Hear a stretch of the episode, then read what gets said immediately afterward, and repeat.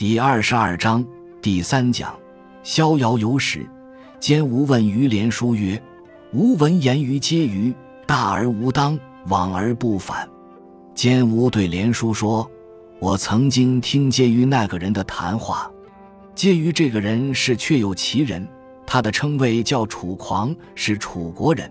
大家认为他的那些言论是非常出格的，就说他是个狂人。李白的诗。”我本楚狂人，凤歌笑孔丘。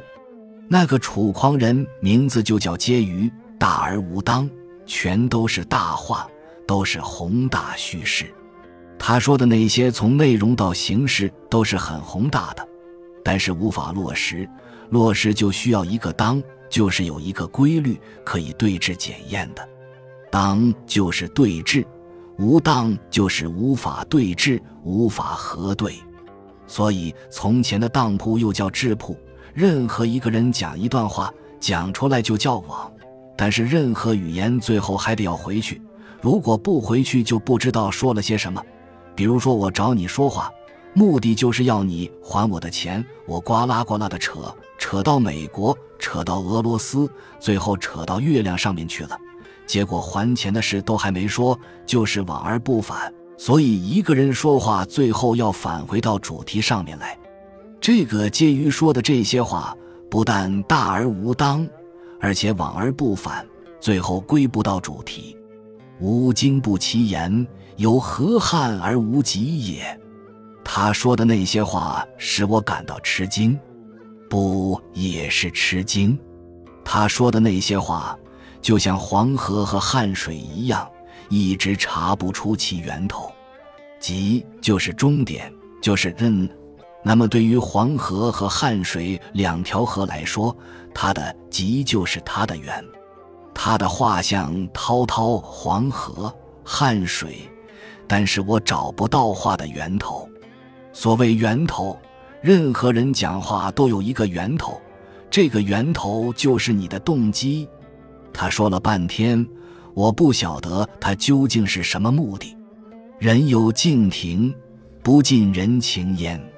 这里的敬和亭是连绵词，不能够拆开来讲。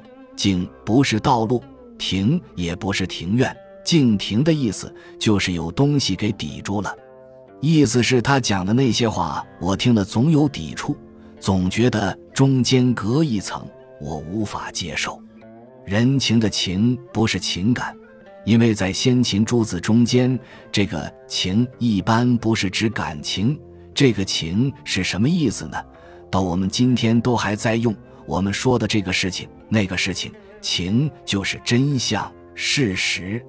比如我们说一个人不吐实情，不是说他不流露真感情，是他不把真相给我们交代出来。他讲的那些和人世间的事实有很远的距离。焉作为语词结构，这是监吾听到介于的言谈后，找连书来问：这个人怎么会这样呢？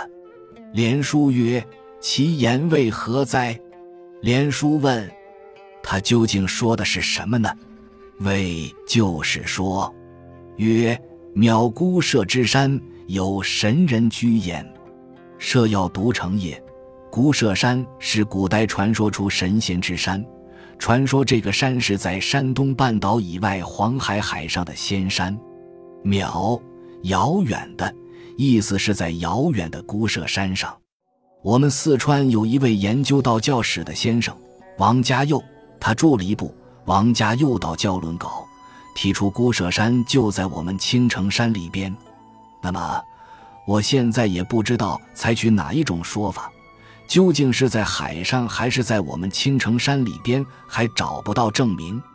不过王家又提出的说法也有道理，因为道家的思想最早出现于都江堰的青城山一带。望帝传位给鳖灵以后，据说望帝就带着他的部分人到了青城外山那边。根据历史记载，那个地方叫天国山。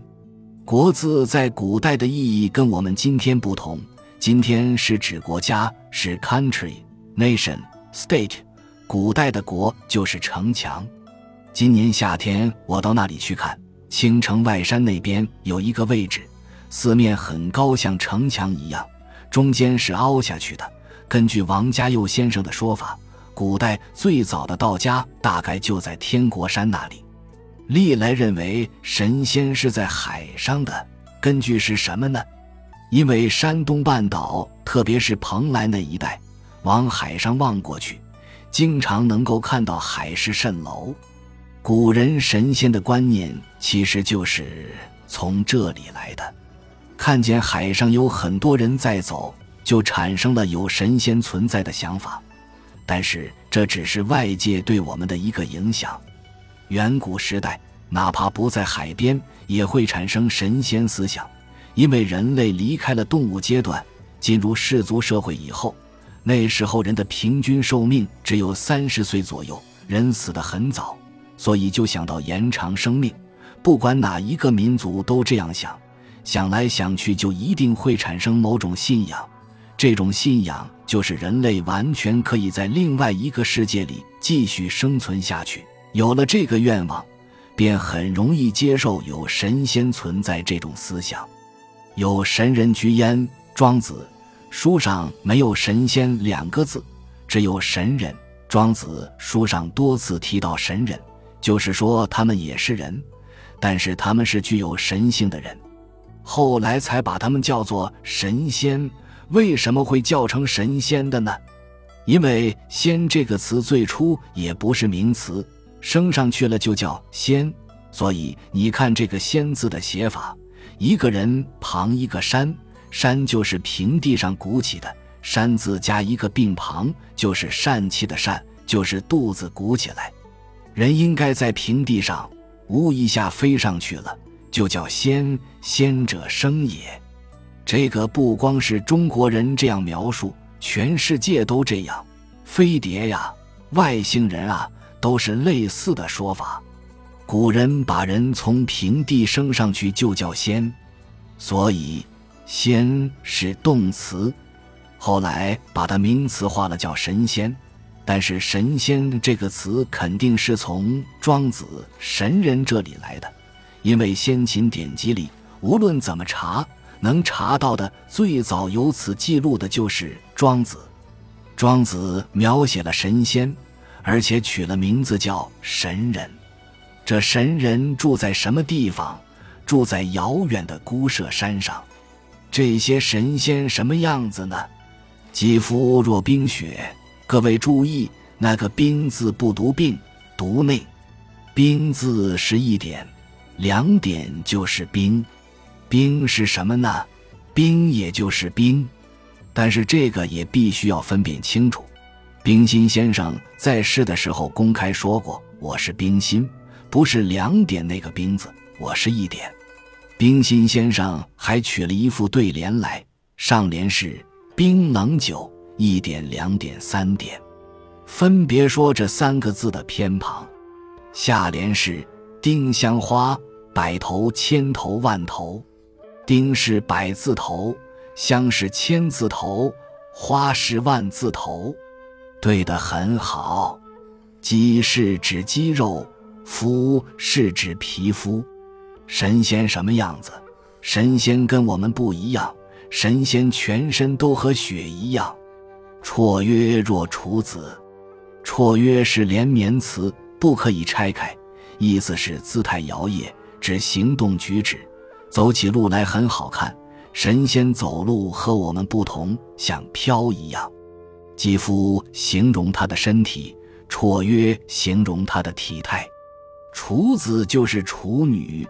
什么叫处女？处和动是两个对立的概念。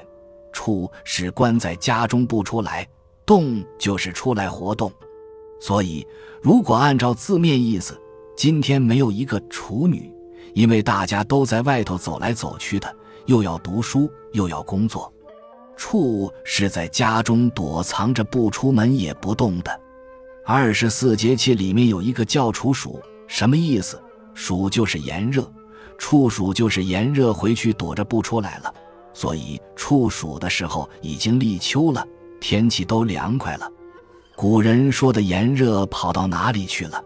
炎热耍累了，他回去关到门里了，所以叫处暑，处子、处女的处都是这个意思。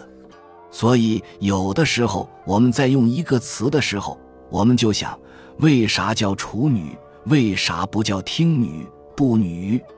处级过了就听级吗？也不叫科女，恰好叫处女，还在想出在哪一级呢？哈哈。所以读一个字，一定要把它的本意理解了。